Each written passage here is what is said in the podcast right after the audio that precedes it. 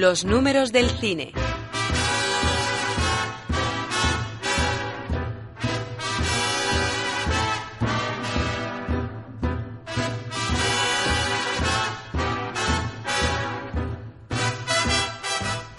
A mí, cuando llega esta sección, me tienen desconcertada totalmente, porque Emilio Domenech, creador de la web cinefagos.com, ya te doy paso para, para empezar a echarte la bronca. Emilio, buenos días.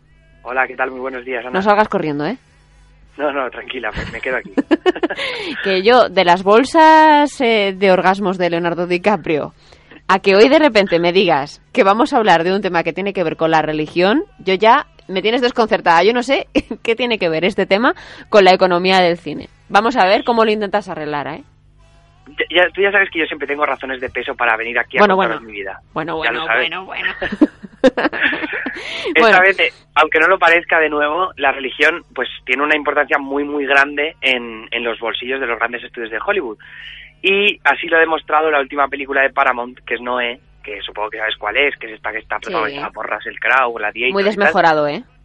Russell Crowe ¿Eh? en esta película muy desmejorado. Sí, muy desmejorado, calvito y con mucha barba, pues la verdad es que sí, nos, nos gustaba más afeitadito, ¿no? En, Gladiator. Pero el caso es que eh, eh, en Estados Unidos, que ha recaudado 44 millones de dólares y la verdad es que es bastante. Entonces, como es un tema religioso, pues creo que es hora de hablar de la religión en el cine porque tiene influencia, aunque os penséis que no. O sea que la religión tiene que ver, Noé tiene que ver, una adaptación eh, bíblica, creo, ¿no? Efectivamente, bueno, no del todo, porque ha habido bastante polémica.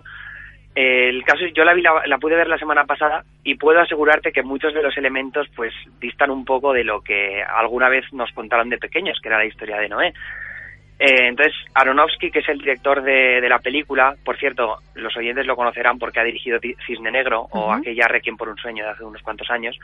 El caso es que mm, se toma sus propias licencias en cuanto a lo que es la Biblia y añade unos cuantos elementos que, es lo que decía, que se alejan bastante de lo que dice el Antiguo Testamento.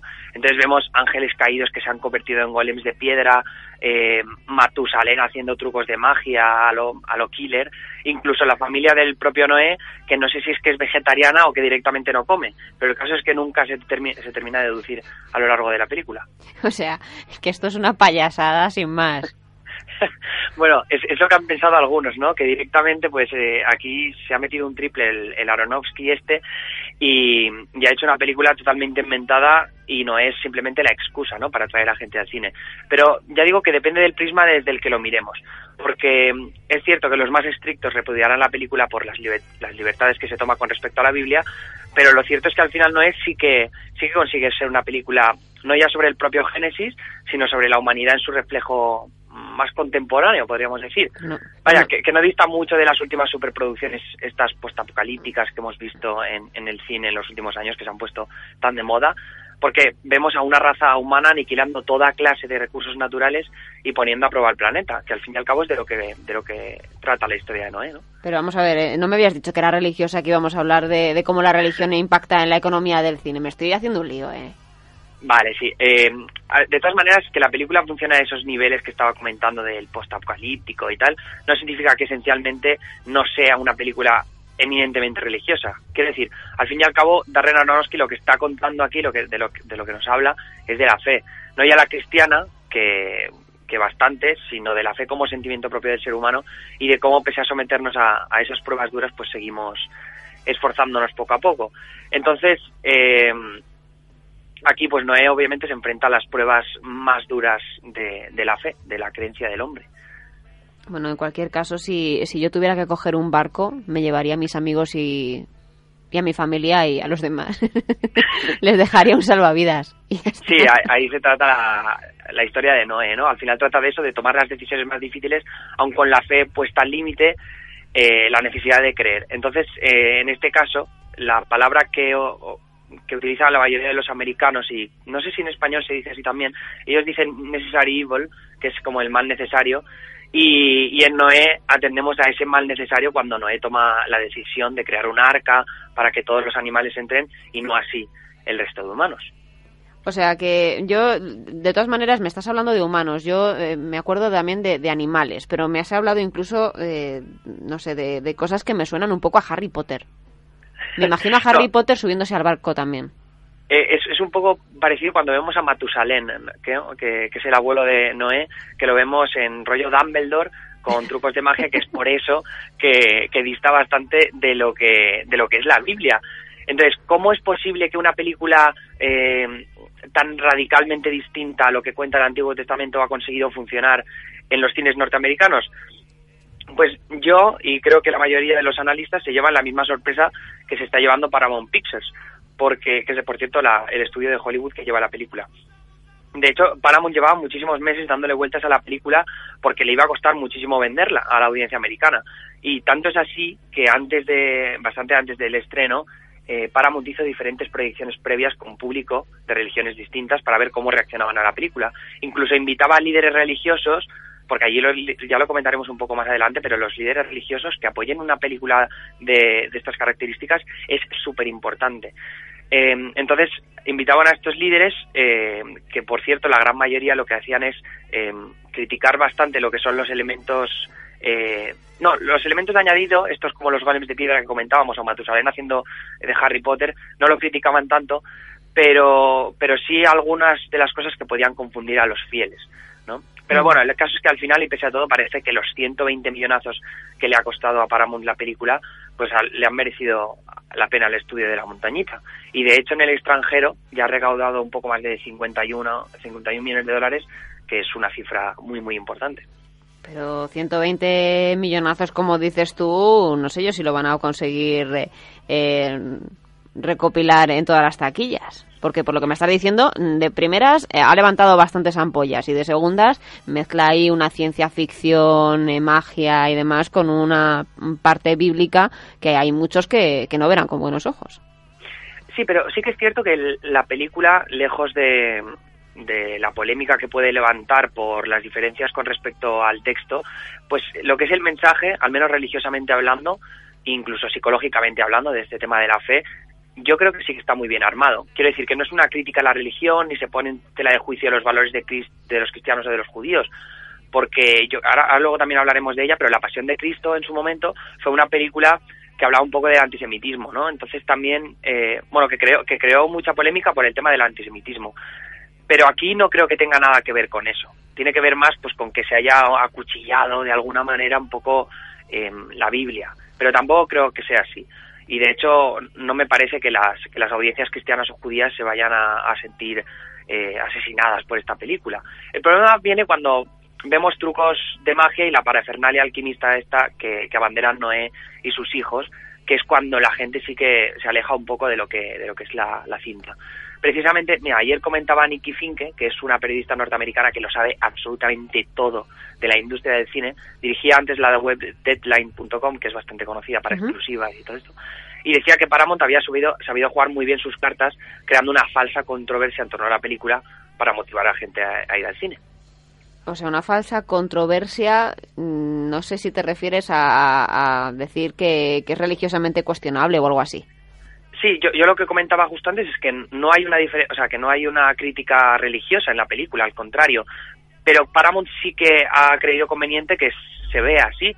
Y, precisamente vuelvo a La Pasión de Cristo, que es aquella película pues que, que montó un revuelo bestial, ¿no? Mm. Hay diferencias muy grandes con la película de Mel Gibson, que, que, es La Pasión de Cristo, porque aquella fue un hito taquillero alucinante en su momento, ¿no? Recaudó pues unos 370 millones de dólares en Estados Unidos, luego ya pasó los 610 eh, al el resto del mundo. Eh, pero claro, esta película recibió un CinemaScore de A+, CinemaScore ya lo explicamos una vez, pero es esta, esta calificación que da una empresa en Estados Unidos eh, según lo que piensa la gente al salir del cine, el viernes. Eh, el viernes de estreno de cada película. Entonces, con esas encuestas que hacen a pie de teatro o de sala, lo que hacen es saber cómo va a funcionar el boca oreja. Ellos preguntan unas cuantas cosas. Dicen, a ver, ¿a ti te ha gustado la película? ¿La recomendarías? ¿La comprarías en DVD? Entonces, según todas esas respuestas, lo que hacen es sacar una nota sobre A+. Pues eh, La Pasión de Cristo en su momento sacó una Plus y aquello le permitió pues tener una constancia muy muy buena a lo largo de las semanas en la taquilla norteamericana. Eh, entonces, claro, siendo una película religiosa, creando el revuelo que creo y teniendo esa nota, tan buen boca oreja, pues al final resultó en un hito taquillero alucinante. Noé, sin embargo, ha sacado un CinemaScore de C, que es una basura, es lo que sacan las películas de terror, que las películas de terror, por ejemplo, lo que hacen es funcionar muy bien en su primer fin de semana, que es cuando van todos los fans de las pelis de este género, y luego se, se descalabran, no hacen absolutamente nada en las siguientes semanas. De hecho, tienen descensos eh, alucinantes del 50%, no, mucho más del 70% incluso, en lo que es eh, recaudación de taquilla de una semana a otra. Y eso, esos descensos, pues, eh, en lo que repercuten es en el resultado final de la taquilla. Y Noé ahora mismo lo que necesita es, al menos en Estados Unidos, pasar la, los 80 millones de dólares o incluso los 100. Esa es la cifra que yo creo que se está marcando Paramount en estos momentos, que son los 100, los 120 millones de dólares eh, a lo largo de su recorrido, de su recorrido, pero creo que es una cifra que le costará mucho alcanzar. 100 o 120 millones de dólares. Sí, más o menos. O sea, es lo que creo que no pasará. Mm, yo, ya sabes que cuando me haces apuestas, yo es que yo entro al trapo y, vale, te tomo entonces la palabra, que no va a superar los 100 o 120 millones, aunque me parece una cifra bastante alta teniendo en cuenta que habría recaudado eh, 51 millones y medio, me has dicho antes, 44 en el estreno en Estados Unidos. Mm, no sé. Sí, pero ojo, yo de los 100 millones, de los 100, 120 hablo solo en Estados Unidos. Ah, bueno. Ah, eso ves, eso no me lo habías dicho. ¿Eso que era? ¿La carta en la manga? Sí, sí, era más o ah. menos así. Ah, pero, pero vaya, que eso, que, sería solo en Estados Unidos, que es el mercado que, normalmente les importa más a los estudios de Hollywood en películas que no son de Marvel o no son de Disney que no son animadas, porque normalmente las animadas y las de superhéroes siempre a expuertas, eh, lejos del, lejos de Estados Unidos, sí que suelen hacer mucho más. Entonces, en este caso, pues era una película que empezaba desde cero, que era un, eh, una adaptación bíblica, entonces era mucho más difícil prever qué era lo que iba a hacer. Al final, pues resulta que internacionalmente, lejos de Estados Unidos, la película va a hacer bastante más de lo que se esperaba. Pero yo me quedo con eso, me, me quedo con, con, apostar que no pasará de los 100, 120 millones de dólares a lo largo de las próximas semanas. Sí, ¿qué ha, qué ha pasado con ocho apellidos vascos entonces? Bueno, la semana pasada hicimos la apuesta esa de que no pasaría los 20 millones de euros, pero mira, Ana, en 17 días, ocho apellidos vascos, ya es la segunda película más taquillera, contando 2013 y 2014. Es ya más taquillera que Frozen y en solo 17 días llega un poco más de 16 millones de euros. O sea que incluso me, me atrevería a decir que puede estar muy cerca de la treintena del millón de euros. Estoy muy harta porque yo creo que tú manejas información privilegiada. No, pero hombre, me informo para que para contártelo todo aquí, Ana. bueno, tiene que ser así. Corramos un estúpido velo encima de ocho apellidos vascos y vamos a hablar de, religión, que era lo que querías traer tú hoy. Eso, no vamos a desviarnos de lo importante.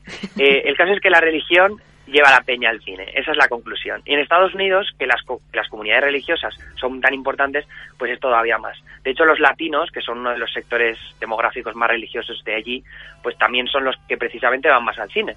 Tanto es así que parece que este fin de semana son ellos precisamente los grandes valores de este resultado de Noé, al menos en las principales ciudades cristianas del país. ¿Y esto es algo que se repite cuando surgen estas tendencias o, es algo en plan ocasional que haya pasado con Noé y ya está? Pues yo lo traía ahora ya a la mesa de una inversión precisamente porque este año se ha convertido en la norma. Em, en tan solo tres meses se han estrenado tres películas de corte muy, muy religioso. Una es esta Noé y las otras dos Son of God, que es una peli bastante pequeñita sobre la vida de Jesucristo, que acabó llevándose a casa más de 50 millones de dólares, que para, para estrenarse solo está en Estados Unidos y con un estreno tan, tan pequeño. Que pues ni ocho apellidos vascos. Exacto, que ni ocho apellidos vascos. Veremos si logra esa cifra, ocho apellidos vascos al final. Y la otra era God's Not Dead, eh, Dios no está muerto, que es otra película también pequeñita, sobre un profesor de instituto que es agnóstico y su alumno creyente, que discuten, discuten bastante sobre las, las creencias de cada uno. Pues esta lleva 22 millones de dólares que, se estrenó la semana pasada. Y ha bajado solo un 1% en una semana, que ya comentaba antes que los descensos entre semana y semana suelen ser bastante fuertes, es decir, suele descender un 30, un 40, incluso en los Juegos del Hambre, por ponerte un ejemplo, bajó 60, un 60%, aun siendo una película que tenía muy buen cinemascore, que tenía todo el respaldo del público joven. O sea, que, que haber, haber bajado solo un 1% y quedarse en 22 millones de dólares la, la convierten en uno de los, de los estrenos más sorprendentes de la temporada. Un sleeper, por cierto, que es lo que llamamos la semana pasada, que son estas películas pequeñas que nadie espera que funcione y de repente, ¡pum!, te hacen 40, 50 millones de dólares. Y entonces, para el futuro, ¿qué, qué tenemos que esperar, Emilio? Pues precisamente no era la película que debía demostrar la valía de las, de las nuevas adaptaciones bíblicas con gran presupuesto en Hollywood. Paramount, que yo creo que ha sido demasiado valiente en este caso, arriesgó bastante con esta primera y yo creo que le va a salir bastante bien como para que otros estudios se arriesguen. Y me dices lo de que otros estudios se arriesguen como si tú tuvieras ya información privilegiada otra vez. Bueno, pues por supuesto que tengo información privilegiada. Mira, Lionsgate Entertainment está preparando una película sobre, sobre la Virgen María, sobre los eh, años eh, más tempranos de, su vida, y de hecho están buscando eh, personajes femeninos de la talla de Katniss Everdeen, que es la protagonista de los Juegos del Hambre, que justo estábamos hablando hace unos segundos. Eh, luego también tenemos en, en, marcha una adaptación o una película sobre Poncio Pilato, sobre la, figura de Poncio Pilato. La va a llevar Warner Bros. Y quieren, atenta, a Brad Pitt para el, para el papel. De hecho, parece que hay un, un, eh, un grupo de, de rezo o algo así en Hollywood que están pidiendo a sus miembros que recen para que a Pete tenga la suficientemente inteligencia o sabiduría como para tomar el papel. Estoy alucinando. Les va a salir caro de todas maneras fichar a, Brad Pitt para hacer una película de esas. Sí, sí, sí, hombre, saldrá carísimo. Pero veremos si Pitt se atreve con, con una figura tan eh, polémica, ¿no? En lo que viene siendo la Biblia. Luego, de todas maneras, también hay una cosa muy interesante sobre este tema de las futuras películas y es que a veces incluso los propios guiones de las pelis se los dan a, a, los líderes religiosos, que es lo que comentábamos antes de la importancia que pueden tener los líderes religiosos. Eh, en este caso se lo dieron a Barry Taylor, que es un eh, cura episcopal que le pidieron que echara un, vistazo al guion de Exodus, Gods and Kings, que es la nueva película de Ridley Scott, el director de Alien, Prometheus que, va a estrenar a final de diciembre y que, por cierto, se ha grabado casi toda en Almería. Está Christian Bale, además de protagonista, el que hacía de Batman, eh, que será Moisés en esta película. Entonces, esta es otra de las grandes adaptaciones bíblicas que llegará a final de año y que ha sido puesta a prueba pues por líderes religiosos, religiosos para ver si, si da la talla en lo que respecta a adaptación bíblica. Madre mía, qué mundo de frikis. ¿Por qué, eh, ¿Por qué sigues estas cosas, Emilio? No, no lo entiendo. Me das un poco de miedo. Y la información privilegiada que tienes, yo no sé de dónde te la sacas. Algún día tendremos que hablar tú y yo. Bueno, la información de las próximas películas, eh, estuve mirando un poco un artículo del Wall Street Journal que hablaba un poco sobre este tema de, de las películas religiosas, de por qué tienen tanto éxito. Y, y, cuando en cuanto lo leí sabía que era un tema que podía resultar algo interesante para los oyentes. No sé si habrá sido lo suficientemente interesante para ti, pero espero que sí, Ana. bueno, estaremos pendientes a ver qué, qué sucede con Noé y qué sucede con, con, esas películas que están por venir. Si por final, si finalmente Brad Pitt eh, acepta el guion después de los rezos, las súplicas y demás, vamos a ver las cifras que tienen que manejar para conseguir a Pitt y vamos a ver, bueno, eh, con el merchandising y todo el marketing que hace él, amortizados, yo creo que pueden estar. Así que vamos a ver qué sucede. Brad Pitt es una cara que vende muchísimo y muy bien en Estados Unidos, así que no tengo dudas que será un éxito rotundo. Se ha hecho un pacto con el demonio, porque no envejece. Eso es cierto, eso es cierto. bueno, Emilio Domenech, creador de la web cinefagos.com, muchas gracias por estar un lunes más eh, detrás de esa, economía del cine y sorpréndenos con los temas que traigas, pero es que me desconciertas demasiado, ¿eh?